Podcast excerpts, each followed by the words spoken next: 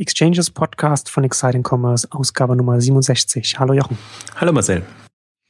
Heute wollen wir über Shopping-Integration sprechen. Da hat Twitter jetzt ähm, neues oder sein, auch sein, sein erstes E-Commerce oder, oder ein neues E-Commerce. Also sie haben ja schon mal so ein bisschen mit E-Commerce-Produkten so ein bisschen versucht oder mit Integration. Und jetzt haben sie ein neues E-Commerce-Produkt vorgestellt, eine Integration, also ein Buy-Button, das, ähm, das, den, den sie jetzt auf ihren mobilen Apps äh, integrieren und beziehungsweise mit, mit Partnern zusammenarbeiten, die sich, die das dann integrieren können. Und dann hat man dann direkt in den Tweets, wenn ich das ja richtig sehe, ja genau, hat man in den Tweets dann ein, ein Buy-Button drin, mit dem man dann Produkt, Produkte dann direkt äh, in, in Twitter kaufen kann. Ähm, also ich finde grundsätzlich das Integrationsthema finde ich, finde ich extrem spannend, weil, weil ich glaube, dass wir in den nächsten Jahren, dass das sehr viel flüssiger werden wird mit den verschiedenen Angeboten. Wir hatten ja auch in einer der letzten Exchange-Ausgaben auch schon mal das kurz angerissen, was, was, was an Distributionsmöglichkeiten sich, sich ergibt. Und das wird dann, ähm, glaube ich, noch sehr spannend werden. Ich bin in, bei, bei unserem aktuellen Aufhänger eher ein bisschen skeptisch, würde ich jetzt mal eher sagen, was, was verschiedene Gründe hat. Zum einen äh, ist das Management-Team von, von Twitter, dem, den traue ich aktuell nicht so viel zu, was Produktinnovation angeht. Also wenn man sich jetzt mal so die letzten Jahre anschaut, Twitter ist da an, an, an der Seite jetzt nicht sonderlich positiv aufgefallen, dass sie da irgendwas äh, äh, neu in den Markt gebracht haben, was, was, dann, was dann sich auch etabliert hat. Und auf der anderen Seite bin ich auch nicht sicher, ob Twitter selbst so positioniert ist, dass, dass da so etwas überhaupt Sinn ergibt. Aber vielleicht, äh, vielleicht erstmal deine Einschätzung zum, die Gefahr ist natürlich, dass es ein Facebook 2.0 Shop wird. Ähm, also ja. das ist im Prinzip genau das, was ähm, die Hoffnungen bei Facebook waren, was ja auch eher eigentlich von der Kommunikation kommt, als jetzt vom von dem Shopping-Umfeld jetzt bei Twitter nochmal ähm, passiert. Ich sehe aber auch weniger eigentlich jetzt die, die, den Twitter-Buy-Button als konkret, also jetzt auch als das Thema oder das ist immer ganz schwierig zu beurteilen, ob, ob das passt. Aber die, die Herangehensweise finde ich spannend. Oder die, die große Frage ist ja, wo findet Einkaufen künftig statt? Und speziell im mobilen Kontext, wo findet es statt? Findet es im Händlershop statt oder findet es nicht dort statt, was ja immer die Hypothese ist, die wir jetzt ja eigentlich schon seit zehn Jahren ähm, verfolgen und immer wieder hören. Man muss dort sein, wo der Kunde ist und dort wird eingekauft. Und ähm, ich glaube, im, im Mobilen ist eine viel größere Chance, ähm, dass das umzusetzen, weil eben auf mobil, mobilen Geräten im Prinzip jeder Schritt wehtut, den man nochmal auf eine andere Seite und man spricht ja schon gar nicht mehr von Seiten. Also deswegen fand ich ja auch immer das, das Irritierende an, an Facebook oder in Facebook-Shops war ja immer, dass man Facebook so als Seite betrachtet hat und da seinen Shop irgendwie eingebaut hat. Und ähm, und am Anfang war es noch nicht so, weil da waren es Apps und da hat man mit Apps gearbeitet und agiert, aber je, je ich nenne es immer banaler es wurde, ähm, desto plumper wurde dann einfach mit dem Facebook-Shop argumentiert, was, was Quatsch ist. Das hat auch nichts mehr mit Social Commerce oder mit generell mit, einem, mit einer Einbindung in, in diese Social-Welt zu tun, sondern das ist einfach nur, wahrscheinlich weil man es nicht besser vermag oder weil es die einfachste technische Lösung ist, was Bestehendes zu nehmen und das dann einzupflanzen in etwas anderes. Ähm, aber was ja im, im mobilen Bereich da ist, der, der Stream, eigentlich, eigentlich ja mein Lieblingsthema, das immer so kurz kommt. Und vielleicht muss man, ich bin jetzt, man kennt mich ja nicht unbedingt der Mobile-Fan, aber ich bin so ein großer Stream-Fan, dass man ja gerne mal Mobile als, als Beispiel nehmen könnte, in Stream zu denken. Und da ist halt, finde ich, Twitter gut. Also im Prinzip inzwischen auch Facebook und, und, und viele andere, dass, dass die jetzt alle ihre, ihre ähm, Seiten oder Angebote in Apps und in Stream-Varianten ähm, gebaut haben oder Erfahrungen damit gesammelt haben. Und ich glaube, so muss man es auch ein bisschen sehen, so kommt ein Twitter nur darauf, auf so eine Idee, dass man aus einem Tweet heraus etwas kaufen kann oder sich etwas bestellen kann. Interessant fand ich ja, die Twitter hat jetzt so ein E-Commerce-Team sich aufgebaut und der Leiter ist ja der ehemalige Geschäftsführer von Ticketmaster. Und ich finde, Tickets und, und Fahrkarten und all das kann man sich noch ein bisschen leichter vorstellen, ähm, dass man das auf diese Art und Weise kauft. Und es gab jetzt auch noch ein Interview oder aus TechCrunch hat Aussagen ähm, ähm, zitiert. Bei Tickets ist es auch so, dass man das gerne verbreitet, dass man sagt, ich habe jetzt da für ein Konzert oder für eine Sportveranstaltung irgendwas bestellt und juhu, ich habe die Tickets und Freunde sehen das und dann geht das eben so weiter. Das ist ja im Prinzip immer so die Krux. Das macht man mit einem Kleid oder mit was nicht, weil die Gefahr besteht, dass die Freundinnen, Bekannten plötzlich dasselbe Kleid haben und dass man das nicht so möchte und auch nicht, zum Teil auch nicht protzen möchte mit dem, was man da jetzt an Geld ausgegeben hat oder überhaupt, dass man sieht, wo man das gekauft hat, sondern im, in anderen Bereichen geht es eigentlich immer mehr darum, so ein bisschen zu verheimlichen, was man wie gemacht hat. Und deswegen ist, ist aber Ticket, Tickets sind ja, sind ja so, so, so quasi der, der Eintritt in, in, in soziales Ereignis oder, oder, oder Momenten und dann ist das natürlich so im sozialen Umfeld, ergibt das natürlich Sinn. Gerade auch sowas im, im Musikbereich ist man, ich habe jetzt die Zahlen nicht im Kopf, aber ähm, so Konzerntickets äh, verbreiten sich auch äh, sehr, also man hat, man hat sehr gute Referrer von, von Facebook, was natürlich auch wieder genau aus dem Grund äh, stattfindet, was, was, was du gerade beschrieben hast. Also Sie sagen, also, oder der, der Ticketmaster, ähm, Chef sagte eben, sie haben extrem gute Erfahrungen gemacht mit in dem Facebook-Umfeld, in dem Social-Media-Umfeld, mit, mit ihren Ticketgeschichten. Und so kam er eigentlich drauf und hat, hat mit Twitter ist in eine intensive Diskussion eingestiegen.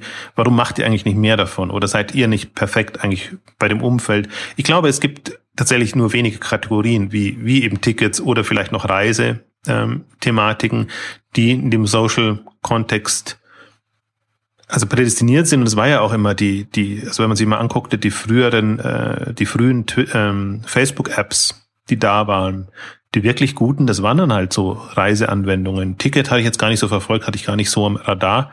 Ähm, aber habe ich mich mal eine Zeit lang auch mit, mit einem Startup zusammen intensiv beschäftigt. Deswegen ähm, ähm, weiß ich, das ist ein hochspannendes Thema und das ist längst nicht ausgeschöpft, weil weil, weil es eben diese, diese viralen Potenziale hat und im Prinzip auch diese, dieses Gemeinschaftsmoment drin hat, dass man auch gerne mit Freunden zusammen auf ein Konzert geht oder es das Geschenk nimmt oder was, was auch immer. Also es hat diese vielen Momente viel eher drin, als selbst eine Reise hat das nicht so, aber bei den Reiseanwendungen gab es eben von TripAdvisor, Where Have You Been und, und solche Geschichten, wo man dann schon mal sagt, ähm, da und da war ich schon überall oder da und da habe ich jetzt, was weiß ich, ein, ein Angebot oder ein Schnäppchen oder so.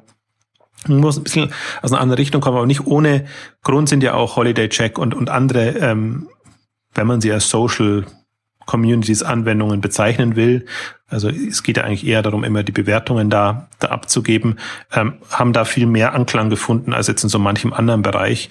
Also deswegen sind das aus meiner Sicht schon prädestinierte Kategorien. Und wenn Twitter E-Commerce macht, muss das ja nicht heißen, dass die jetzt den E-Commerce, den wir jetzt tendenziell immer betrachten, äh, vorantreiben, Produktverkauf, sondern für, für, für Twitter kann E-Commerce ein sehr breites Welt, äh, Feld sein und es kann eher so die, die Dienstleistungen und die virtuelleren ähm, Produkte ähm, können das sein, die, die, die Twitter da ähm, ähm, verkauft oder anbietet. Also selbst, es kann ja, wenn ich jetzt mal ein bisschen spinne, von Probefahrten für Autos oder oder andere Geschichten, äh, also auch so so Teaser, meinetwegen auch Abos oder alles Mögliche.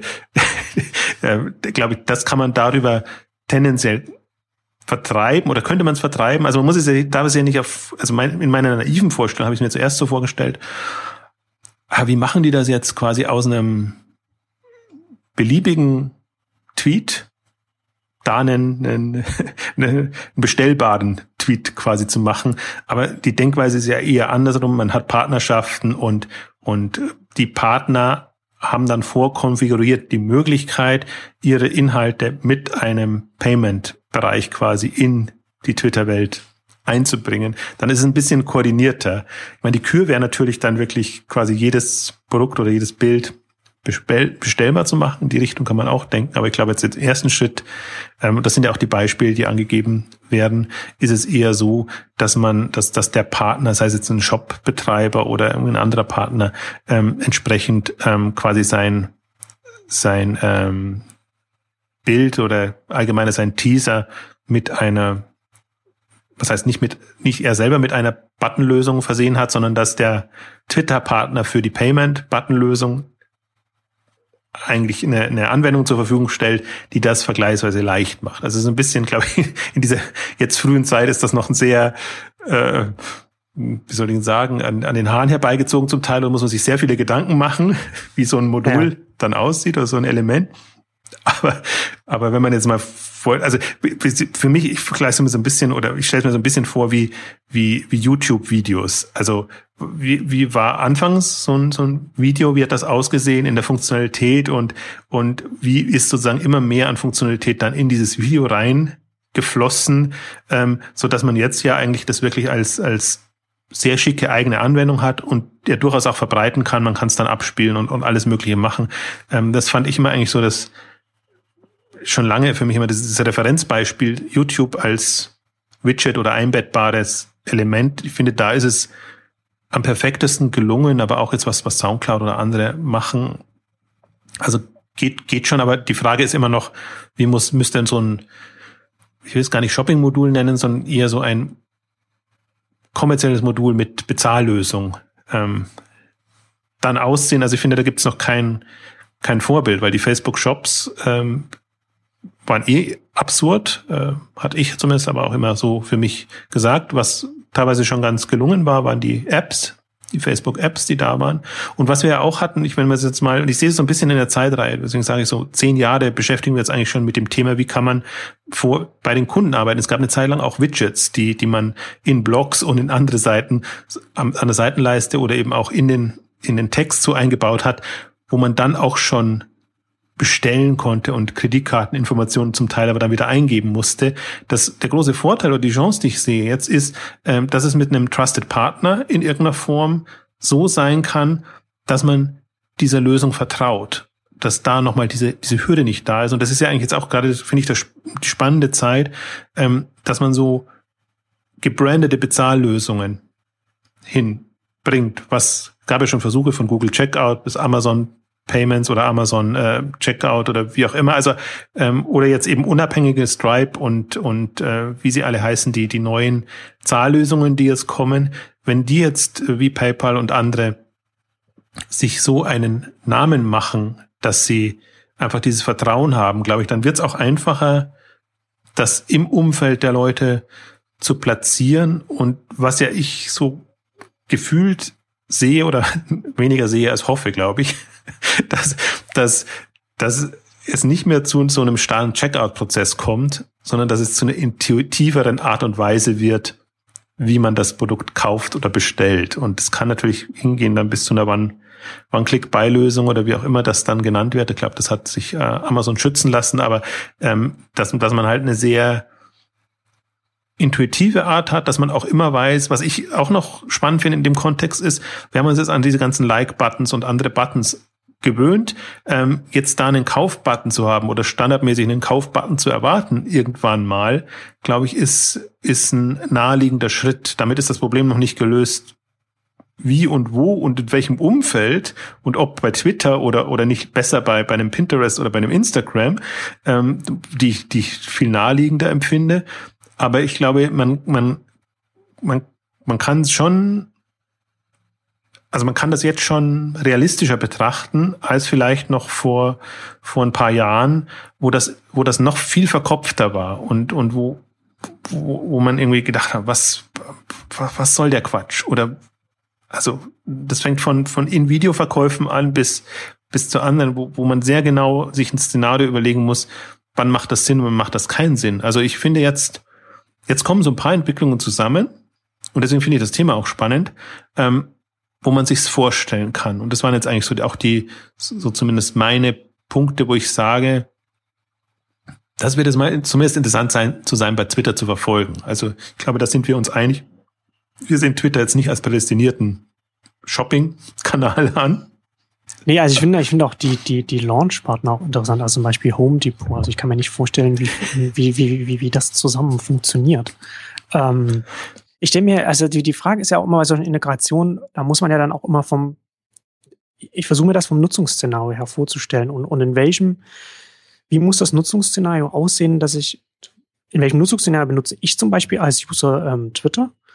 Und wie kommt dann, wie kommt dann ein Bezahlen oder, oder, oder ein Shopping dann passt das dann mit rein.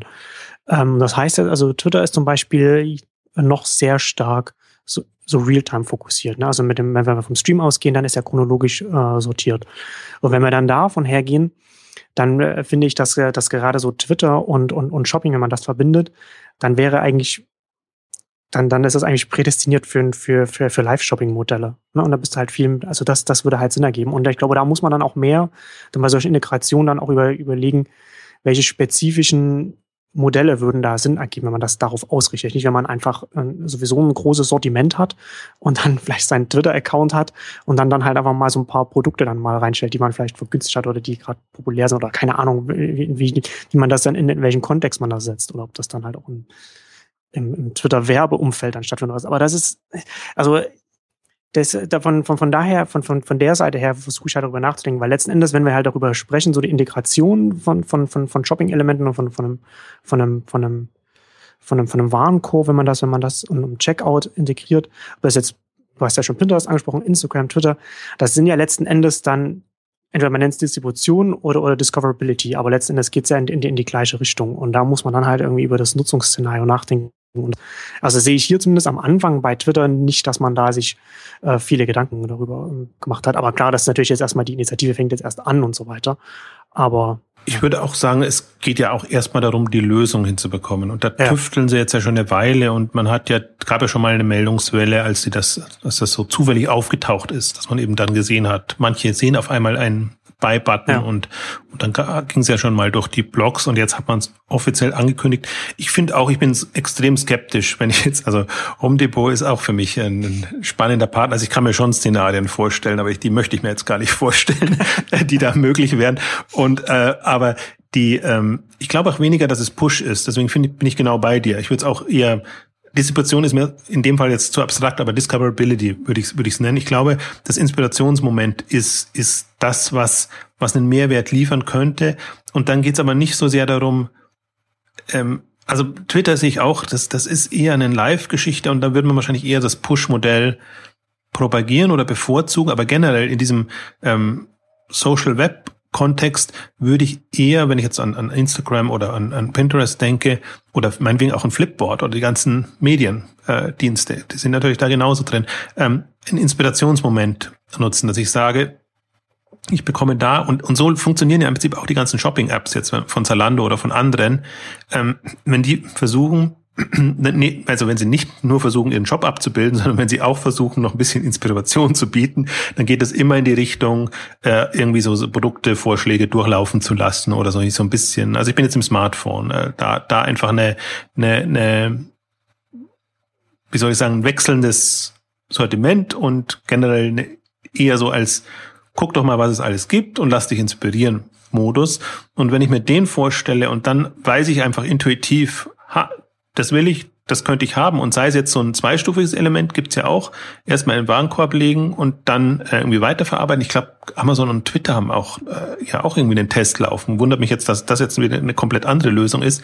Da war es eher so darum, ähm, Amazon schnappt sich quasi die Bestellungen irgendwo auf und irgendwo anders wird's dann entsprechend, also zu einem anderen Zeitpunkt verarbeitet man es dann halt äh, entsprechend. Aber ich glaube, das ist ja auch nicht so, dass das kann durchaus so sein. Es muss nicht impulsgetrieben sein, sondern es muss eher sein, ha, da ist jetzt was Schönes und das lege ich mir mal zurück. Also so in dem Modus, äh, das, das man ja. macht und nicht sofort jetzt. Also manche Leute sind auch so veranlagt, äh, gibt gibt's auch natürlich, muss ich haben, will ich haben, mache ich gleich und weg damit. Aber diesen diesen anderen Modus gerade jetzt, wenn ich, ich denke, für mich ist da Mode eigentlich ein, ein prädestiniertes äh, Feld. Wenn ich mir, mir daran denke, dann ist es eher so darum, ich habe das jetzt gesehen und, und nehme das jetzt mit rein oder leg das schon mal in den Warenkorb oder wie auch immer. Also ich finde es da durchaus gut. Ich habe jetzt die, dachte eigentlich auch Pinterest hätte schon sowas angekündigt, aber bei Pinterest ist, es gab immer nur andere Dienste, die Pinterest mit Buy-Button, also als Pinterest mit Buy-Button bezeichnet wurden. Bei Pinterest ist es noch immer so, ähm, dass es da immer eher ums Vorsortieren geht. Und das legt man schon mal an und der kommerzielle Aspekt ist jetzt gefühlt noch nicht so da. Ähm, aber ich, ich glaube halt, dass es in die Richtung gehen kann, weil es dann ja auch, also ich habe, die, die Herausforderung wird sein, es nicht zu plump als Shopping-Plattform zu verkaufen, sondern wenn man es als Inspirationsquelle verkauft, glaube ich, dann neigen Leute schon dazu, in diesen Will ich haben Modus zu verfallen und es tendenziell kaufen zu können. Aber wenn man wieder, und das ist, finde ich, auch bei, bei Facebook schiefgegangen ist, dann in ein Facebook-Commerce-Wahn verfällt und das quasi als die neue Shopping-Welt ist. Ähm, ich finde, genau das ist die Chance und das ist auch im Prinzip das Problem, was, was E-Commerce ja hat, ähm, dass er es nicht schafft, sich in andere Welten zu integrieren, sondern der ist immer, jetzt gehe ich shoppen, ist immer der ja. Modus und dann suche ich was, finde ich was, kaufe ich was. Aber nie in, in dem Modus, also darf gar nicht sagen, jetzt gehe ich shopping, also eigentlich jetzt gehe ich einkaufen. Und das andere wäre ja, jetzt gehe ich shopping, shoppen im Sinne, jetzt gehe ich bummeln und schau mal, was es so alles gibt, lass mich inspirieren. Und das ist ja genau diesen Modus, das, das ist dem E-Commerce ja noch nicht gelungen, das hinzubekommen. Und da, da finde ich, das ist eine Chance und ich nenne das zum Teil auch der, der fliegende Warenkorb, diesen Buy-Button, weil die, die, die, für mich die Idee immer ist oder für mich das Abstruse an der heutigen Shopping-Welt ist, dass dieser, dieser Warenkorb so eingepflanzt ist in dem Shop und für den Shop optimiert ist, dass er zum Teil auf anderen Seiten oder in anderen Kontexten nicht funktioniert. Und ich glaube, das ist jetzt die, der Schritt, der jetzt passieren muss. Und wir haben es in unserer ShopTech-Ausgabe, äh, haben wir es ein bisschen anders formuliert, dass wir gesagt haben, Frontend und Backend trennen, trennen sich und man hat die Inspirationswelt und die, die Abwicklungswelt quasi. Ich glaube, die, das ist nochmal ein anderer Schritt, ähm, dass man überlegt, wie integriere ich mein äh, Kern-Shopping-Element?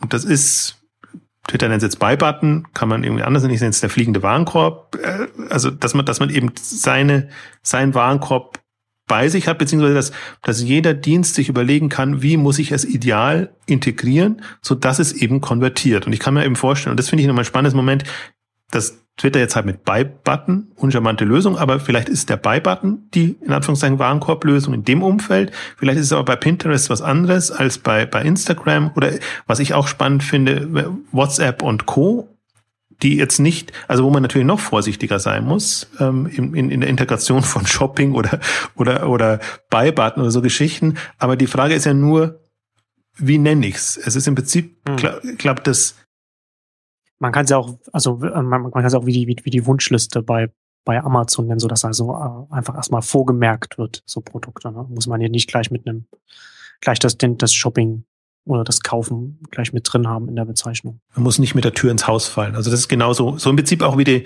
wie, die, wie, der, wie der Like-Button ja eine sehr unterschwellige Geschichte geworden ist. Früher musste man immer empfehlen und, und wirklich sehr, es klang immer sehr aktiv und sehr, sehr plump, wie, wie die, wie die Anfangslösungen, als, als es auch noch diese ganzen Empfehlungsdienste oder so gab. Mhm. Und im Prinzip hat sich jetzt so rauskristallisiert, dass dieser, dieser kleine Like-Button ähm, im Prinzip das, das Moment ist, was, was am intuitivsten bei den Leuten ankommt. Und, ähm, aber das ist genau, ich glaube, die, was mir ja fehlt, ist im, im, im E-Commerce, das Spektrum fehlt mir. Es gibt eine Lösung und das ist immer eine Lösung, das ist im tendenziellen Warenkorb und das ist ein Checkout-Prozess und, und wie man dazu kommt oder die Welt davor ist sehr eintönig. Also das ist, das ist quasi eine Art und Weise, wie, wie man das macht und, und, und, und auch das Symbol immer quasi der Warenkorb, der hängt dann irgendwo auf den Seiten, auf denen man bestellen kann. Und dann hat man es. Ist aber immer der Warenkorb. Und alles, alles, alles ist Supermarktmetapher. Genau, alles ist Supermarkt und halt sehr, sehr mit der Tür ins Haus ähm, gefallen. Und, und das, das, die Chance ist jetzt, aber das, ich bin inzwischen ja so, schon so ein Skeptischer, dass ich immer sage, es wird wieder schiefgehen, weil es genau wieder, in, also weil man es dann wieder übertreibt und dann, dann, dann geht das wieder in so eine Richtung, wo man sagt, ah, die, der Gedanke war gut, aber die Umsetzung äh, ähm, ganz, ganz schlimm. Aber nichtsdestotrotz glaube ich, die, die jetzt sind wir so in der Phase, da kann man sich auch nochmal so allgemein Gedanken machen, weil es noch nichts vorgefertigt gibt oder die, die, die, die es gab, die sind schon gescheitert, also die kann man ausblenden. Und jetzt, glaube ich, kann man sich nochmal vor Augen führen, wie müsste eine, eine, du hast das Integration genannt, ist eigentlich ganz, ganz gut jetzt in diesem, diesem Kontext, wie müssten Shopping-Integrationen aussehen? Also nicht nur technologischer Art, sondern auch konzeptioneller Art. Wie kann ich mich in die Welten einbringen? Und das fängt ja an finde, das fängt, fängt bei, bei Goodreads an. Also wenn man es im Buchbereich geht, bei einem Goodreads, bei einem Wattpad, bei, bei anderen, ähm, kann man sich vorstellen, dass das muss auf andere Art und Weise geschehen. Oder das Schöne an diesen E-Book-Varianten ist jetzt ohnehin, dass es viel impliziter geschehen kann, weil man eben nicht mehr das Buch geschickt bekommen, zugeschickt bekommen muss, sondern weil man die Geräte, ten, Geräte tendenziell schon als Streamingdienste ähm, vorkonfiguriert sind. Also da sind wir schon ein bisschen weiter. Und, und deswegen finde ich es auch so spannend, jetzt gar nicht so sehr an, an Couch-Commerce zu denken und an die großen Seiten und, und Tablet-Lösungen, sondern wirklich an, an das Smartphone, weil wenn von diesen, jetzt kommen ja überall die Meldungen, irgendwie der, der mobile Traffic auch im E-Commerce ist schon über 50 Prozent. Ich denke mir dann immer, wenn ja nur in Umsätzen auch schon über 50 Prozent wäre. Also traffic-seitig sind wir eigentlich in diesem mobilen Smartphone-Bereich. Jetzt wären wir so weit. Aber andererseits kann man halt auch bei dem, bei dem Traffic-Mix dann auch wieder sehen, so, auch wenn man da hat man da letzten Endes was ähnliches auf Dienstebene, worüber wir jetzt hier auf, auf Branchenebene versuchen, ein bisschen zu sprechen. Weil wenn du jetzt zum Beispiel sagst, du bist jetzt, du bist fährst auf Arbeit und du bist auf deiner Zolando-App, dann hast, ist das der mobile Traffic, du guckst dir vielleicht irgendwas an, aber dann äh, suchst du dir was aus und kaufst es dann aber da nicht, sondern speicherst es dann für später und guckst es dann entweder auf Arbeit am, am Rechner oder dann zu Hause dann am Rechner nochmal noch mal in groß an und, und, und entscheidest dann in Ruhe und dann kaufst es. Aber dann hat schon die, die, die Vorauswahl mobil stattgefunden und dann ist das quasi auch schon so, so ein fließender Übergang über die, über die Geräte hinweg. Aber dann halt nur innerhalb von einem Shop. Das stimmt, aber das ist ja jetzt auch eine Variante oder das ist ja auch das, was manche propagieren wirklich so über, ja. über Grenzen hinweg, oder was heißt manche, ich glaube, das ist fast, fast der Standard, die, die, die das können, werden, werden das so versuchen umzusetzen, weil das natürlich der Weg ist, aber die Frage ist ja, also aus meiner Sicht, das, das kann es eigentlich nicht sein. Also das, das ist schon, also das ist eine schöne Krücke, Übergangslösung äh, in, in dem Sinne, aber wenn ich wirklich Umsatz erwarte, machen will und sage, ich meine, ich habe irgendwann 90 Prozent des Traffics da dann auch auf mobil, wie relevant werden dann meine anderen Geräte noch sein? Das heißt, ich, ich brauche schon eine, eine, eine Grundvorstellung, ähm, schaffe ich das auch auf dem Gerät zu konvertieren oder, oder, oder stärker vor zu konvertieren? Hm. Also, dass, es, dass ja. ich auch den, den Abschluss machen kann und ich, ich habe halt das Gefühl, das ist jetzt, oder das ist für mich zumindest so ein Denkansatz bis jetzt, wenn ich, wenn ich mir angucke, wie, wie Shops auf mobil, speziell Smartphones äh, transponiert wurden, dann äh, gibt es ein Template um, im einem Fall oder eine App, aber wird immer im Prinzip das Bestehende draufgepflanscht auf das Gerät, ob das jetzt passt oder nicht, ob das Screen groß ist, dann ist es halt responsive oder wie auch immer. Aber der andere Ansatz, ich habe so meine mobile Nutzungswelt, tendenziell mit Stream sehr, sehr, ja, äh, eigentlich nur, nur surfend und wenig klickend und also im Prinzip muss ich alles, die ganze, auch die, die, die ganzen Buttons und Bestellprozesse, das war schon für mich auch, auch spannend jetzt. Manche Zahlungsdienstleister machen sich ja Gedanken, was zum Beispiel Klarna mit ihrem Checkout vorgestellt haben oder auch jetzt andere nachgezogen sind das sind schon, und die, die eben aus einem mobilen Gedanken herauskommen. Und Klarna vertritt ja diese, diese Auffassung, glaube ich, in einer oder anderen Ausgabe auch schon mal erwähnt, dass sie sagen, wir wollen den, die, die Bestellung von der Bezahlung trennen und, und wollen den Leuten da gar, der sollen sich gar keinen Kopf machen da, was da so dazwischen ist. Also das heißt, äh, du bestell nur mal schön, bekommst es auch geschickt und Bezahlung kommt dann irgendwann, wenn die Rechnung ins Haus kommt oder so. Deswegen ist es ja auch nochmal eine andere Variante, die das Problem löst oder zumindest entschärft, aber zumindest. Also in dem, in dem Zusammenhang, also das hätte ich jetzt, oh gut, jetzt habe ich dich ja schon unterbrochen, aber ich muss ja gerade an denken, also in, im, im Vorfeld des des, des äh, Apple-Events ähm, hat es auch eine, einige Artikel gegeben, die darüber spekuliert haben, was für ein Wearable sie einführen und haben dann und haben äh, da die, die Bezahlarmbänder bei, bei, bei den Disney-Vergnügungsparks als Beispiel rangezogen. Was, das fällt mir da jetzt gerade ein, dass man dann, da bekommt man so ein, so ein Armband, äh, äh, hat das vorher eingerichtet und das Armband hält man dann einfach überall immer nur ran, wo man dann bezahlen kann. Das ist halt sehr, sehr einfach, was also Vor- und Nachteile hat. Du kannst halt genießt deinen Aufenthalt äh, und shoppst und shoppst und shoppst und, und, und, dann, und dann kriegst du natürlich dann die Rechnung dann am Ende. Das ist natürlich dann auch von Vorteil für den, für den Betreiber. Aber das ist jetzt gerade so als, als, so, ein, als so, so ein Beispiel aus der, aus, aus der realen Welt, hätte ich fast gesagt. Kann, äh, kann, oder hatte ich mal kurz gelesen, war ich mir jetzt gar nicht mehr bewusst, aber das ist ein gutes Beispiel, weil ich glaube, das ist genauso die, die den Konsum vom, vom Bezahlen zu trennen. Im Prinzip auch, wie man es im Restaurant oder irgendwo anders äh, macht. Also ich, ich, es gibt ja diese beiden Welten, wo man immer sofort zur Kasse gebeten wird und wo man erstmal quasi sein, sein Erlebnis hat. Natürlich, wenn man nicht, nicht dran denkt, dann überrascht ist über, über die Rechnung. Aber, aber es macht es eben dann so einfach dann, ne? also einfach die, die Transaktion zu vollführen das ist die Chance. Ich muss jetzt gerade auch wieder in den Amazon Dash denken, so, wo, wo auch, du sammelst erstmal so alles ähm, ein und machst das und gehst dann eben zur Kasse. Im Prinzip das, machst das, ja. das ist beim Lebensmittelshopping ist es, ist es ja auch so, wenn du da jedes Mal nach, also deine von, von Zollstelle zu Stolz, Zollstelle äh, gebeten wirst oder so. Ich, ich glaube, das, das, was wir ja noch nicht haben im E-Commerce oder was wir bis jetzt hauptsächlich haben, ist ja dieser Ein-Produkt-Kauf.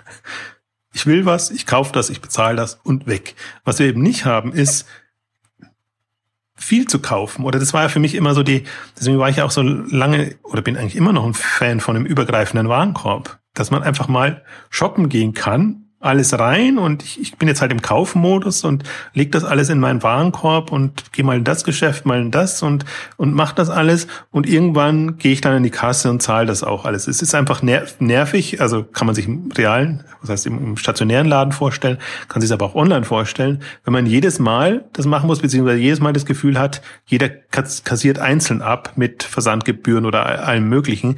Deswegen diese diese diese übergreifenden Warenkorbe kommen jetzt ja zum Glück auch. Also jetzt wenn man sich anguckt, der MyToys äh, treibt das für sich meistens so in der eigenen Welt, aber im Prinzip schon dem, dem Kunden das Gefühl zu geben, du hast die Möglichkeit, in unterschiedlichen Shops oder Abteilungen einzukaufen und kriegst das dann quasi über einen Warenkorb ähm, zentral geliefert. Bestseller hat jetzt auch nochmal eine, eine, also Bestseller mit Jack Jones und andere Modemarken, übergreifende Shoppingwelt ähm, hingestellt, so Prinzip so Gap, Gap und Old Navy und so sind immer die, die Vorreiter, wo es das schon gibt. Aber da hat sich's von den Marken her oder Multilabel geht jetzt schon, liegt auch irgendwie nahe. Wo es nie gegangen ist, ist bei den Social Shopping Angeboten oder generell bei den Produktvergleichsdiensten oder so. Das, das war immer ganz, ganz schwierig, äh, da eine, eine übergreifende Warenkorblösung hinzubekommen. Viele haben sich Gedanken gemacht, viele sind gescheitert. Ähm, aber im Prinzip ist das der Modus in mindestens zwei Kategorien. Also manche jetzt folgen mir, das waren immer, also da gibt es durchaus Diskussionen oder könnte ich mit, mit jemandem streiten, ob das im Modebereich so ist, ähm, dass, man, dass man tendenziell so einkaufen wollen würde oder ob dadurch nicht einfach der Warenkorb steigen würde, man mehr einkaufen würde.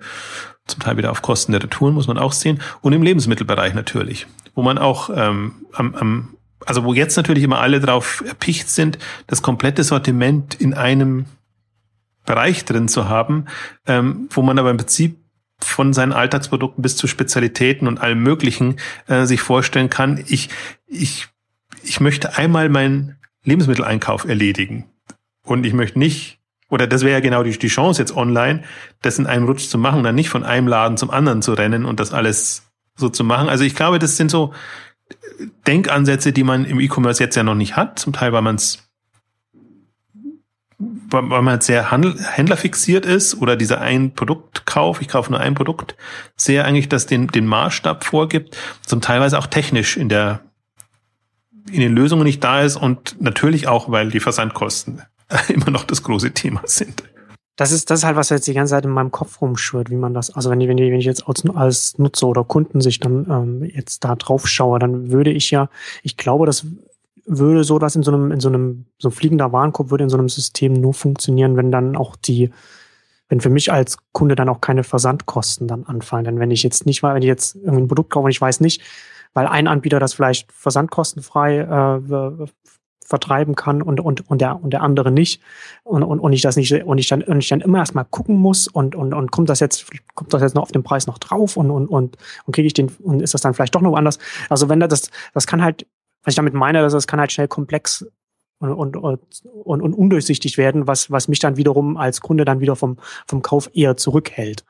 Und das kann ja dann, das kann ja dann auch nicht die Lösung sein. Geht eben gar nicht. Das, das sind die beiden Hürden, sind die Versandkosten und die AGBs die, die im Prinzip das, das Leben schwer machen, weil du die ja. immer abgenickt haben musst. Aber jetzt eine andere Entwicklung, die ja jetzt auch ähm, um sich gegriffen hat und vermutlich auch immer mehr um sich greift, ist, ist ja Amazon Prime und die ganzen, ähm, dass du quasi ein Abo abschließt oder ein, ein, ein dein, dein Basispaket, also so, so dass zumindest der Bereich jetzt mal ähm, geregelt ist und man konnte es jetzt auch mit Meldungen wieder verfolgen, wie, wie Amazon gerade seine, alle seine Händler dazu motiviert, ähm, tendenziell keine Versandkosten zu verlangen, so dass da eben diese Hürden nicht mehr reinkommen.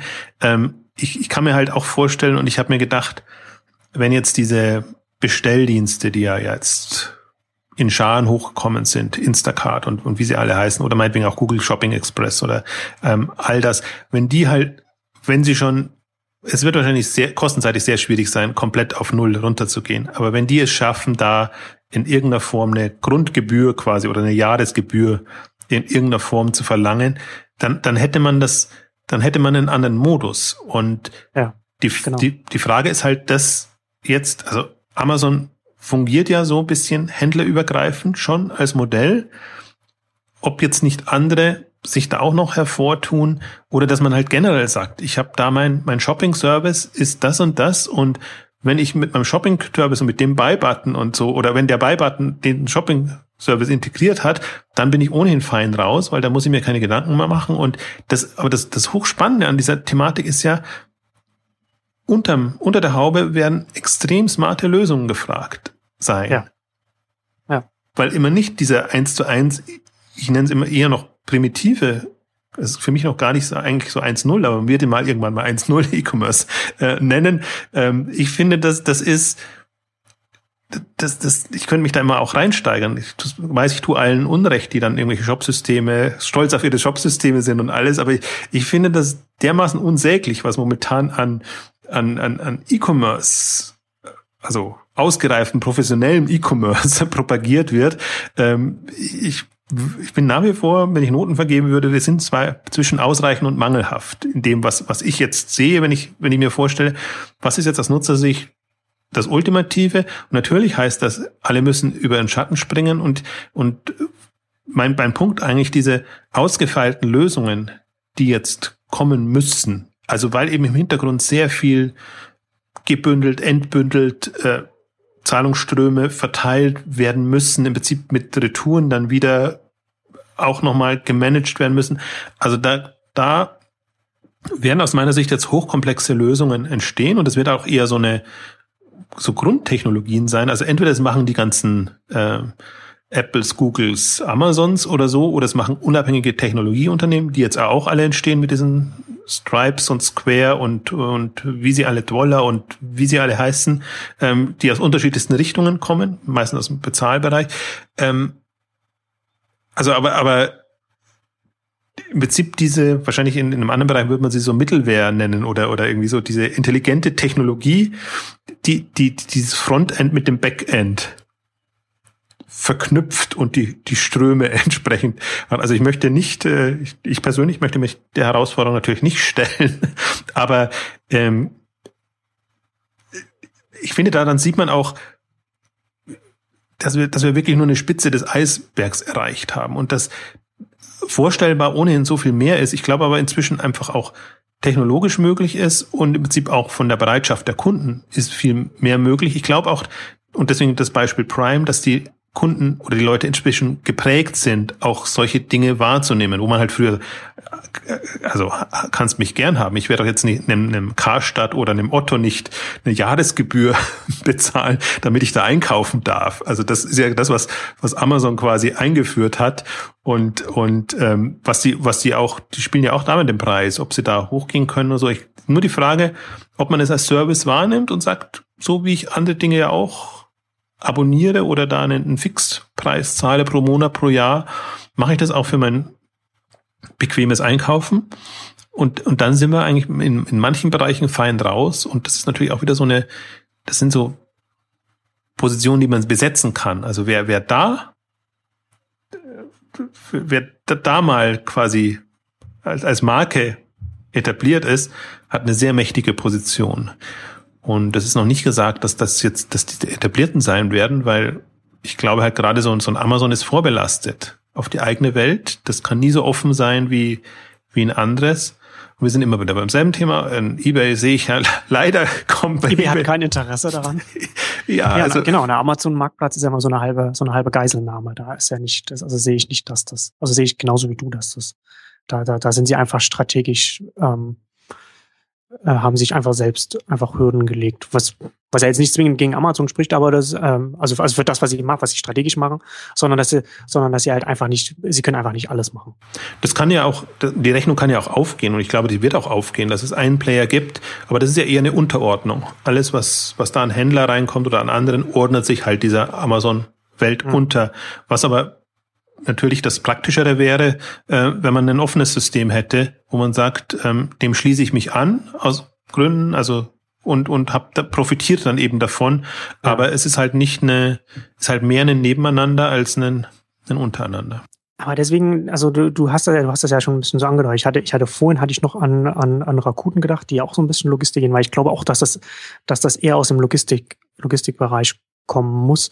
Und ähm, ich glaube, dass das dass man da auch ganz genau beobachten sollte, was jetzt in den USA, was, was, was Uber und, und Lyft zum Beispiel machen, weil die, glaube ich, da auch mit, mit, mit der Erweiterung ihrer, ihrer Plattformen da in, in die Richtung gehen können und dann, also mal, also mal gucken, wo sich das hin entwickelt, aber ich glaube, dass, ich glaube, dass das da ein sehr spannendes Feld ist und dass eher aus dem Bereich heraus dann so etwas kommen kann, weil, äh, wie gesagt, man, man muss die Versandproblematik, also die Versandkostenproblematik äh, an irgendeiner Stelle lösen. Also deswegen glaube ich, ist, es muss halt eine, eine Trusted Party in irgendeiner Form geben. Also irgendjemand, der, ja. der, der ein vertrauenswürdiger Player in dem Bereich und der kann überall herkommen. Das, das ist, das, das muss nicht so sein, dass der jetzt aus einem E-Commerce kommt oder aus einem Payment-Bereich kommt, sondern so wie du die Beispiele genannt hast, es kann auch aus dem Bereichen kommen, wenn, wenn die es schaffen oder wenn die es sehr viel schneller schaffen, da einfach zu einer vertrauenswürdigen, also eine vertrauenswürdige Rolle einnehmen, dann können die das transferieren und auf andere Dinge ähm, entsprechend übertragen. Also deswegen ist das ist, ist für mich die, das alles noch sehr, sehr offen und das macht es auch sehr, also unberechenbar einerseits spannend auf der anderen Seite, weil im Prinzip so ein bisschen die, wie die Smartphone-Mobilwelt, ähm, wo man auch das sieht, irgendwie alle fünf Jahre irgendwie komplett anders. Also wer, wer waren die Player zu, vor, vor zehn Jahren, wer vor fünf Jahren und dann kommt doch wieder so ein Android rauf, äh, hoch, mit dem man nicht mehr rechnet. Ähm, also deswegen ist auch da nicht, das ist in keinster Weise besetzt oder vergeben, geschweige denn weiß man ja, in welche Richtung das entwickelt. Also es kann ganz eigenartige Dynamiken entfachen, eben genau, wenn, wenn solche Player viel schneller vorankommen und, und einfach da schon, schon ähm, Transaktionsumsätze fließen oder eine, eine, eine sehr wei viel weiter virtualisierte mobile Lösung ähm, sich etabliert, dass das dann entsprechend übertragen wird auf, auf bestehende. Ich muss kurz auch auf, auf Rakuten zurückkommen, was mich für mich eben auch der das Spannendste ist, weil ich glaube tatsächlich auch neben Amazon ist Rakuten jetzt mit am weitesten. Ich folge fasziniert jetzt.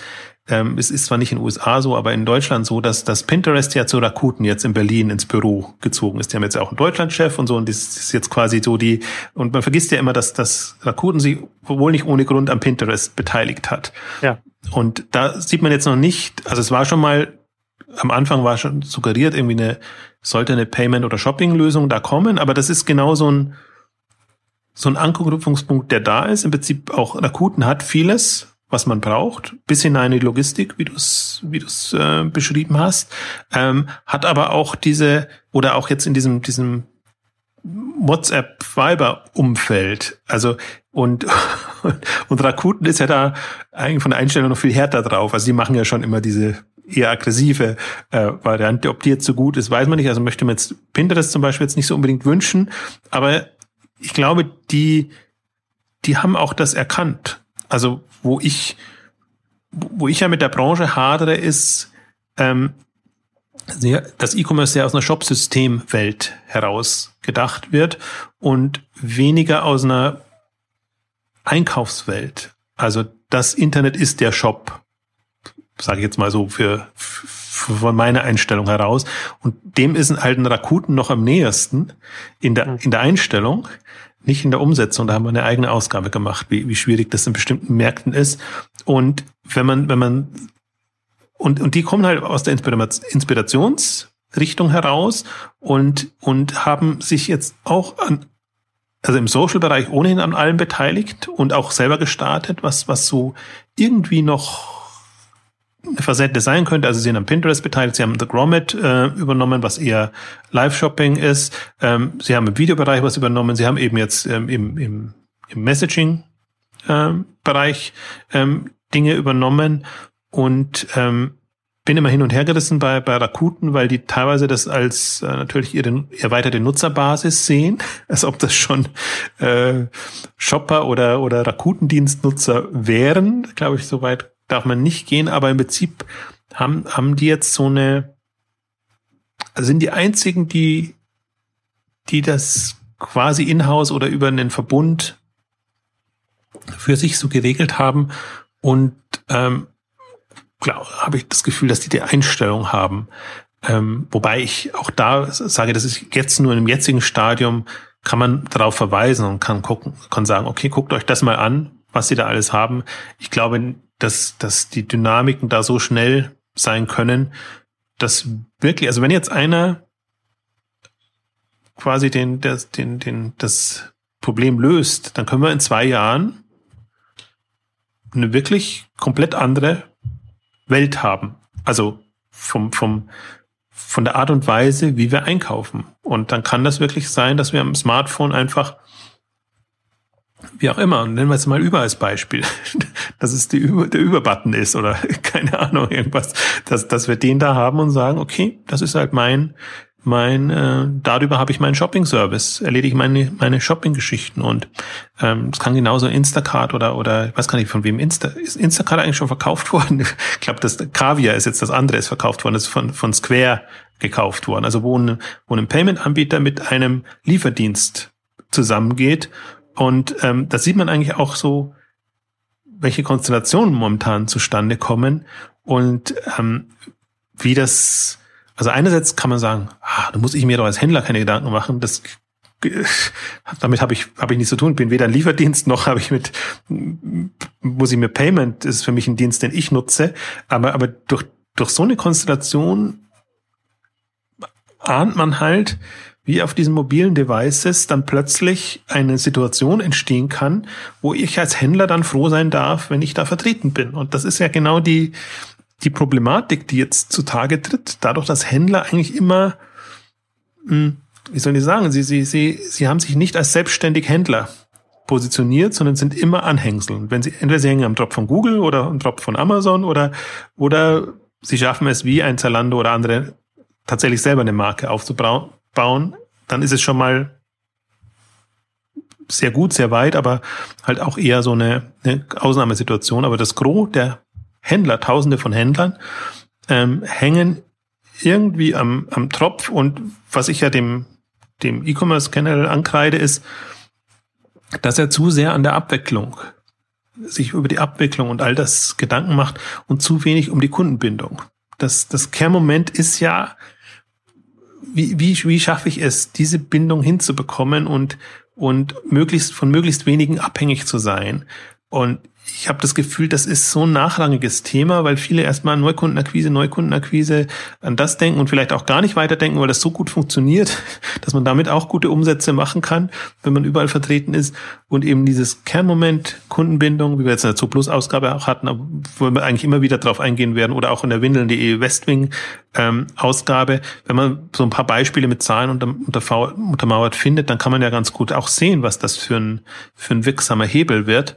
Aber die, das, das Gros des ganzen Marktes, ah, das ist schon sehr, sehr abhängig ähm, positioniert und ich glaube, das wird dem einen oder anderen noch Sorgen bereiten. Wobei ich ja, wobei ich ja auch nicht sicher bin, inwiefern sich das mal verändern kann, beziehungsweise inwiefern man als normaler, also Händler äh, in der Lage sind, sich, also klar, äh, Stammkunden aufbauen, Marke aufbauen, ist halt eine Sache. Aber auf der anderen Seite hast du halt auch eine ganz große Zahl an Händlern.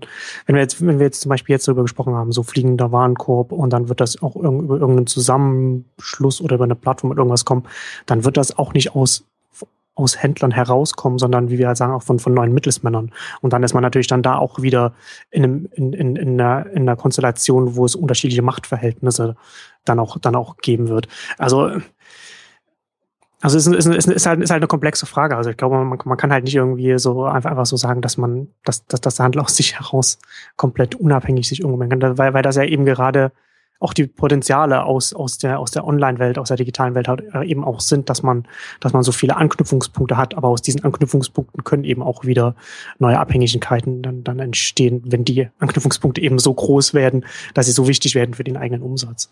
Äh, absolut, aber das, deswegen, deswegen bin ich ja so werde ich ja immer so wild, wenn ich, wenn ich sehe, mit welchen Themen beschäftigen sich Verbände und, und andere Organisationen. Also der einzelne Händler allein wird es natürlich nicht machen, nicht bringen. Und, aber mir, fe mir fehlen ja zwei Punkte. Mir fehlen die, dieses Bewusstsein ist nicht da und, ja. und ich habe und da, wo es ja schon Händlerzusammenschlüsse gibt, in irgendeiner Form, ähm, sehe ich keinerlei Ambitionen, die machen sich über Innenstädte Gedanken und, und alles Mögliche. Ähm, die, die, die, die also nicht, dass man sich da keine Gedanken machen sollte, aber wenn man, wenn man sich um seine Händler sorgt oder um den Handel sorgt, sollte man sich eher Gedanken machen, wo bleibt der und wo vor allen Dingen, das ist ja im Prinzip wieder eine, eine ähnliche Situation, habe ich mir gerade gedacht, als du gesprochen hast. Wir haben jetzt, äh, beschwert sich der stationäre Handel, die bösen Onliner kommen und die machen quasi das alles dicht und die ziehen die Kunden ab und wir haben gar keine Chance und haben sie auch keine Chance, weil sie kann, wollen sie sich nicht drauf einlassen und ihr Multichannel, ja, das lässt sie noch ein bisschen länger überleben. Aber die, die, dieselbe Situation haben wir da ja wieder. Jetzt hat jeder so seine, selbst die Pure Player haben alle ihre Online-Auftritte äh, da und, und haben, können ihre Marketingkanäle und alles und so und kommen noch vergleichsweise alleine zurecht. Aber angenommen, jetzt kommt jetzt einer, der den Markt zumacht und eben vorne bei der Kundenseite quasi immer abkassiert und gut abkassieren kann. Also im Prinzip ja immer diese, diese App Store 30 Prozent äh, Gebühr, Zoll, der, der verlangt wird, wenn man da rein will, bei, bei Leuten, die es gut machen. Ähm, Amazon versucht es auch mit, mit, mit anderen ähm, Gerichten. Oder wir haben ja beschrieben, wie, wie Amazon seine 30 Prozent für die, für die Verlagshäuser mal festsetzt und sagt, nee, das sehen wir so als unser Mehrwert an und den Rest regelt mal untereinander. Dann haben wir aber auch bestimmte Vorstellungen, was der Autor noch bekommt und was so die, die Mittlerverlage so zu bekommen. Und, und genau das ist, bis dann wieder, und ich sehe schon, dass, dass, dass, dass, oder ich höre schon das Jammern, das dann kommt und so, die, die, die können die, oder was, dürfen die das was erlauben sich die da, uns da vorne zuzumachen und uns den, den Weg zum Kunden quasi abzuschneiden und dann auch noch abzukassieren. Und das kann doch alles nicht sein, das ist doch unfair und so. Also das ist genau wieder die, die, die dieselbe Situation, das wird jetzt auch wieder und wieder passieren, aber jetzt sehe ich zumindest mal das, das als erstes Moment und das kommt eben genau da, daher, dass wir unsere, in Anführungszeichen, bescheuerten Jobsysteme haben, die sich nur um Abwicklung und nach hinten raus kümmern, dass wir kein Bewusstsein da haben und ähm, ja, jetzt keine Lobby-Fürsprecher in irgendeiner Form oder überhaupt jemanden, der das das wahrnimmt und das Gefahrenpotenzial sieht, also Gefahrenpotenzial ist ein bisschen ist immer blöd formuliert, ich würde es ja andersrum formulieren, wenn man sich frühzeitig aufraffen würde und das sehen würde, dann könnte man ja sehr klar seine Position bestimmen und kann sagen, okay, äh, bestimmte Dinge sind nicht vermeidbar, das, das, das wäre unsere unsere Einstellung und und aber nicht halt mit einer Buy Local oder wie jetzt der stationär halt mit der Buy Local Plattform kommt, wenn es zu spät ist und wenn Amazon schon schon den Markt für sich hat, sondern jetzt werden, jetzt werden noch nicht mal die Weichen gestellt, sondern jetzt sieht man diffus, da tut sich etwas auf und da muss man im Prinzip eine Position vertreten und eine Stellung einnehmen und es gibt immer die zwei Lösungen. Also entweder man wartet, bis einer da ist, der, der quasi sehr mächtig das natürlich, weil er es selber macht, aus dem Boden stampft, oder man hat einen Zusammenschluss in irgendeiner Form, ähm, der, wenn er schon keine Lösung auf die Beine gestellt bekommt, was meistens nicht klappt, dann, dann aber zumindest eine, eine mächtige Verhandlungsposition hat, so dass ja. er sich da einbringen kann. Also im Prinzip so das, was du ja auch mal mit der, mit der Musik, Musikbranche zum Beispiel ja durch, durchdeklinierst und so, wo man auch sagt, also wo man natürlich sagt, die, alleine werden sie keine Lösung auf die Beine stellen. Aber wenn sie offen gewesen wären für bestimmte Entwicklungen, stünden sie heute auch nicht so auf eher verlorenen Posten, wie sie hätten stehen können, wenn sie, obwohl es schmerzhaft war, äh, bestimmte Entwicklungen einfach vorausgesehen und mitgestaltet hätten. Also und, und ich glaube, das ist so die, ist jetzt aber schon sehr weit gedacht. Wir sind, bewegen uns jetzt sehr im, im, im, im abstrakten, philosophischen, aber ich, finde, die, diese Dimension soll, sollte man einfach nicht unterschätzen, obwohl man auch im Tagesgeschäft natürlich drin ist und eigentlich ganz andere Herausforderungen hat, weil diese Umwälzungen kontinuierlich jetzt da sein werden. Solange, also wir haben uns jetzt ja, oder die ganze Branche, alle Branchen machen sich abhängig von einem technologischen Fortschritt, von der technologischen Entwicklung. Das heißt, alle zwei, drei, vier, fünf Jahre werden wir komplett neue Szenarien erleben, aus meiner Sicht heraus. Die, die Entwicklungen ähm, werden jetzt auch, glaube ich, in den nächsten Jahren noch sehr viel schneller voranschreiten, als, als man sich das jetzt aktuell noch ähm, vorstellt oder, oder, oder ahnt oder so als Bauchgefühl schaut, wie man so, schaut, was, was in den letzten Jahren passiert ist. Ähm, zum Beispiel, wenn wir zum Beispiel so, so, so ein Uber oder, oder Lyft anschauen, die können halt, die können halt sofort sich auch in einem, in einem, in einem deutschen Markt auch ausbreiten. Also jetzt mal so äh, kontroversen Regulatoris mal beiseite gelassen. Ja, da gibt's auch noch so verschiedene Sachen, was, was jetzt so, so Personenbeförderungsgesetze in Deutschland zum Beispiel angeht, sowas. Ne? Also kann man dann, aber das, das, das, das, das, das ist ja dann nochmal noch mal ein anderes Themenfeld. Aber was, aber was, worauf ich hinaus will, ist, die, die können einfach mal so ein, so ein, so ein, so ein, so ein Beförderungsnetz aufbauen und auch, auch noch so, so, so ein Transportnetz, zumindest für, für, für, für kurze Strecken und haben letzten Endes nur den Aufwand von, von einer, von einer Software-Online-Plattform, weil sie wiederum auf die Verbreitung von, von Mobiltelefonen zurückgreifen können, um ihre Plattform zu organisieren. Ja, also jeder, der heute ein Mobiltelefon, Smartphone hat und ein Auto hat, kann, kann dann, dann da teilnehmen. Braucht dann vielleicht in Deutschland, da muss dann vielleicht noch irgendwo noch einen Schein noch erwerben oder sowas, je nachdem, was man dann macht. Ne, das, das, das kommt dann noch dazu oder dann halt ähm, als Kleinunternehmer dann Werbeschein oder was auch immer. Aber das ist, das ist ja alles, das ist ja alles ähm, keine, keine, hohe, keine hohe Schwelle, keine hohe Markteintrittsschwelle für so ein Unternehmen. Deswegen wird so ein Unternehmen sich auch, kann sich auch so ein tendenziell schnell ausbreiten. Und wenn es dann erst einmal viele, viele Fahrer dann mit, mit ihren Fahrzeugen in, auf der Plattform hat, kann es ja dann ganz viele Sachen dann einfach reinnehmen. Und das, worüber wir jetzt hier sprechen, das ist ja relativ, relativ abstrakt noch, aber das, das, das kann in, in, in zwölf Monaten schon ganz anders aussehen, weil das viel schneller ausgerollt werden kann, so etwas, als man, als man das bis jetzt noch gedacht hat. Und ich habe in den letzten, in den letzten Wochen und Monaten auch fasziniert auch, auch, auch, auch gesehen, wie, wie, wie, wie schnell auch teilweise die, die Weiterentwicklung von solchen Unternehmen mittlerweile in, in den USA stattfindet, also im, im Valley. Also, weil sie halt alle, bei den allen mittlerweile, die wissen alle da, okay, die Netzwerkeffekte, die arbeiten entweder für uns oder gegen uns. Wenn wir, wenn wir der Erste sind, dann arbeiten sie für uns. Wenn wir der, sobald wir der Zweite sind, kann es schon sein, dass sie gegen uns arbeiten. Deswegen können wir auf keinen Fall auf Platz zwei fallen. Und deswegen, äh, keine Ahnung, arbeiten die 24 Stunden am Tag, sieben Tage die Woche und, und, und, und hauen dann eine API nach der anderen raus. Und dann geht das, und, und dann geht das eben auch viel, viel schneller, als man sich das vielleicht jetzt hier noch vorstellen kann. Und worüber wir jetzt hier abstrakt reden können, reden noch reden, das kann, äh, wie gesagt, in 10, 12 Monaten schon ganz anders aussehen, weil die Ausbreitung äh, rasant sein kann. Deswegen würde ich, also ein, ein Beruhigungsmoment habe ich da noch drin, dass ich mir immer sage, die, die oftmals kommt es aus der Nische heraus. Also deswegen, ja. selbst wenn du groß bist und mit einem sehr allgemeinen Service da bist, kann es dir immer noch passieren, dass jetzt ein spezialisierter Dienst äh, die, das viel besser abdeckt. Aber natürlich, was ich würde es mal Aktivierungspotenzial nennen, das, das Aktivierungspotenzial, das diese Dienste haben über die mobilen Geräte. Und, und das ist halt, so wie du es ja auch beschrieben hast, ist halt nicht mehr nur, nur virtuell in Anführungszeichen, sondern das, was da ja jetzt ja passiert, dass ganz reale Services auf die Beine gestellt. Und das ist halt jetzt gerade im Taxiservice oder, oder in, in diesem Moment rein. Aber äh, was, was auch immer man sich da, da vorstellt, und ich glaube auch diese, was ja gerade so schön verschwimmt, in Anführungszeichen, ist ja diese, diese B2B, B2C-Welt oder B, B würde man, so würde man gar nicht mehr sagen, aber von, also diese kommerzielle, wie jetzt ein Taxi, was, wo man halt weiß, das ist ein professioneller Taxifahrer und einen Fahrer, der das vielleicht im, im Nebenjob oder irgendwie macht, aber halt aktivierbar ist über so eine Geschichte. Deswegen kommt es ja in diese äh, schwierigen regulatorischen äh, äh, Situationen rein. Ähm, aber vom, vom, vom, vom, vom Potenzial und von der Herangehensweise ist kein Unterschied. Also wenn ich ein, ein, ein, ein was, wie nennt man das auf Deutsch? Dispatching, äh, also so ein Verteilsystem habe äh, für, für äh, ähm, Lieferdienste, ähm, Kurier- und Lieferdienste, so, so heißt das, ähm, dann ist das nicht was von der Software her nicht wesentlich anders, als wenn ich jetzt eine, eine Masse von Menschen in irgendeiner Form äh, koordinieren muss. Sehr viele Einzelpersonen. Also wichtig ist nur, dass ich die, die Informationen habe, dass ich die angemeldet habe, ihre Profile, da, Daten habe und das dann entsprechend machen kann. Und mh, mm, das, das ist halt, deswegen finde ich auch ganz, also es gibt zwei Bereiche, die mich faszinieren. Dieser Bereich natürlich, aber auch im Prinzip dieses ganze Dating-Thema. Also Dating im weitesten Sinne, was jetzt da so mit, mit Tinder und, und, und anderen Geschichten entsteht, weil, weil diese, diese Matching-Sachen und alles, also gar nicht jetzt vom, vom Persönlichen, sondern von was, was da unter der Haube algorithmisch äh, passiert ja. und wie man halt in, in so einem großen Netzwerk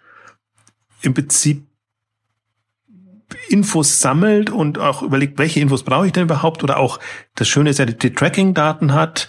Ähm, habe jetzt gerade gelesen, auch auch äh, eher so ein so ein Semi-Skandalbuch von von OK, OK Cupid, äh, der, der, wo, der, wo der Herausgeber ein Buch veröffentlicht hat und gesagt hat, so ist es wirklich im Dating-Bereich. Also so, so stellen sich die Leute gerne dar dass die nach diesen Profilen suchen und so suchen sie tatsächlich und diese Diskriminierung gibt's dabei und, und all die Sachen. Also das sind ja alles Infos. Man sich selbst gar nicht zwingend bewusst ist. Nee, muss man gar nicht sein. Es kann, kann sein, dass man das wirklich glaubt, dass man eher so ein, ja, ja. so ein weltoffener. Das ist ja bei, bei, bei Netflix genau das Gleiche, dass man, dass, dass, dass Netflix, ähm, dass man Sachen gut bewertet und, und, und, und, und auf die Merkliste setzt, die man dann zwingend gar nicht guckt, weil man sich dann vielleicht nur, also wie man, wie man sich selbst wahrnimmt und was man dann guckt, ist dann wieder was ganz anderes.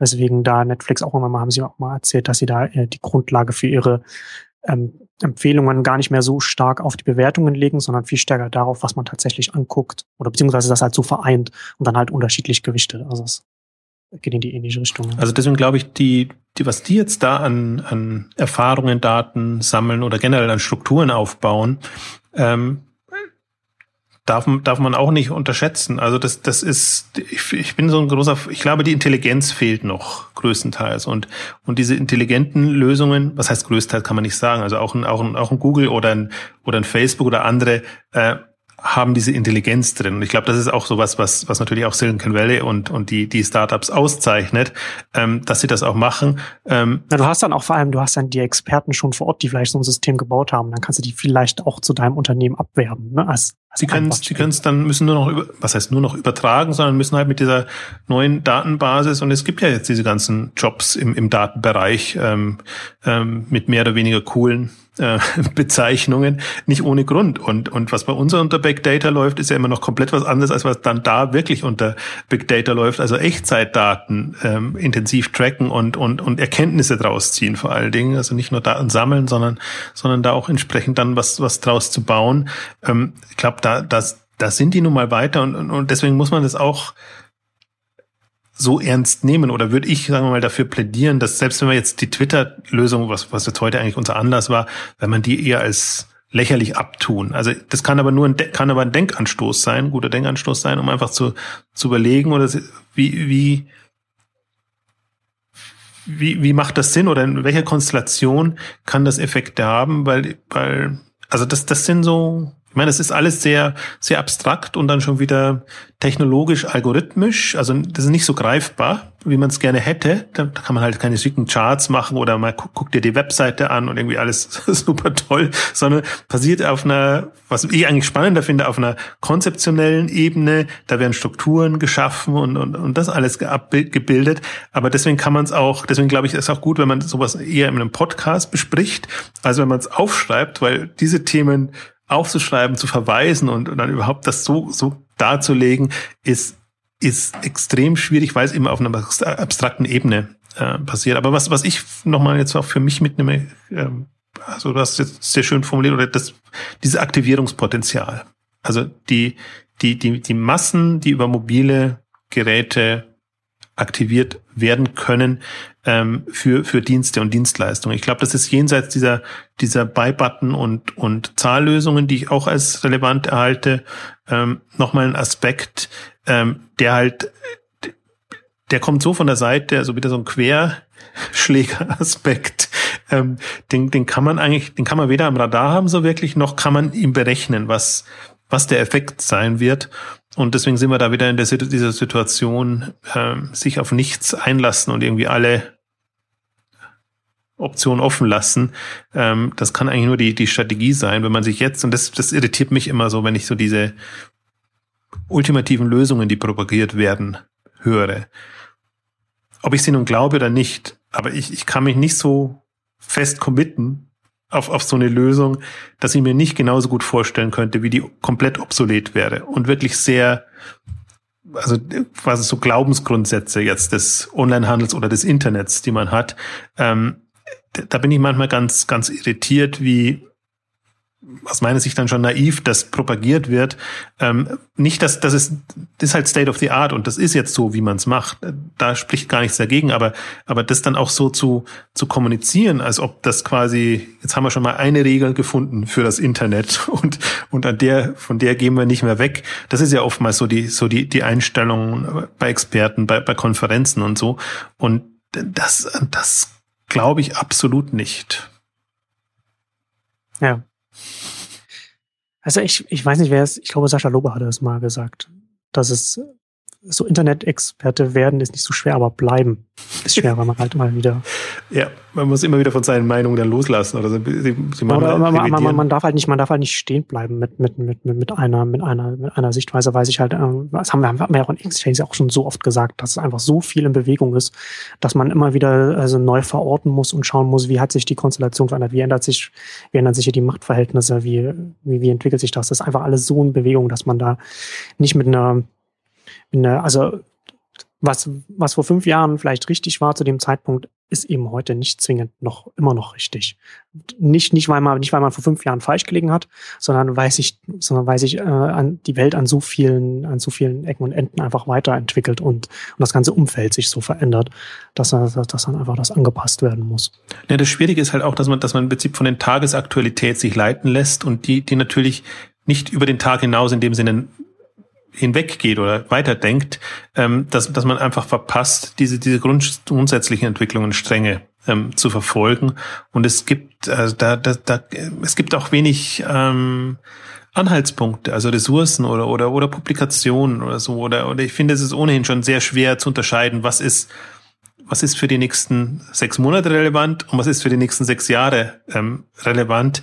Und wenn das würde es einem vielfach leichter machen. Wobei auch dann ist es noch schwierig, weil du, weil die Szenarien einfach so extrem sind.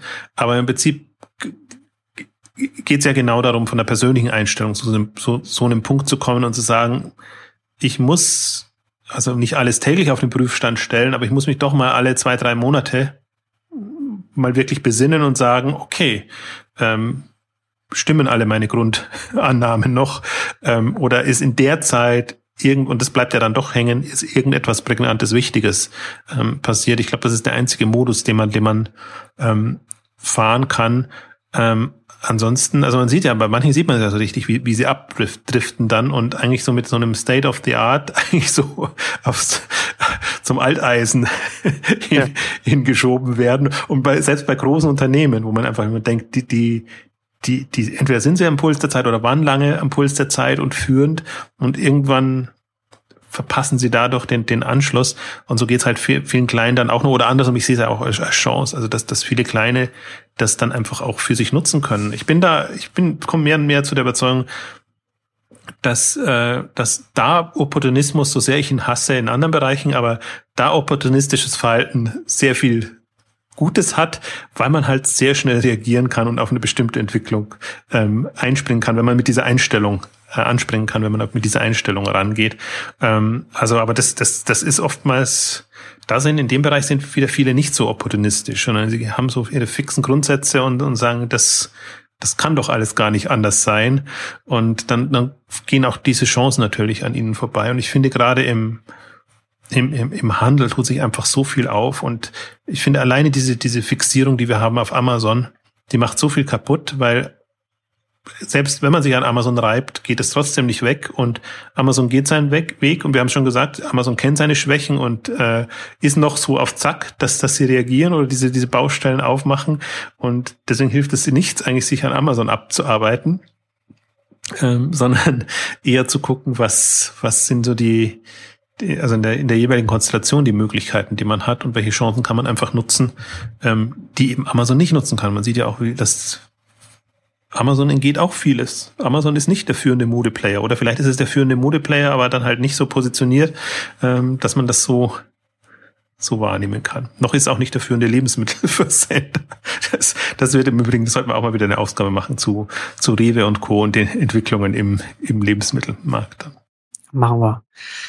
Heute kommen wir zum Ende mit unserer großen Warenkorb-Ausgabe. Vielen Dank fürs Zuhören und dann bis zum nächsten Mal. Tschüss. Tschüss.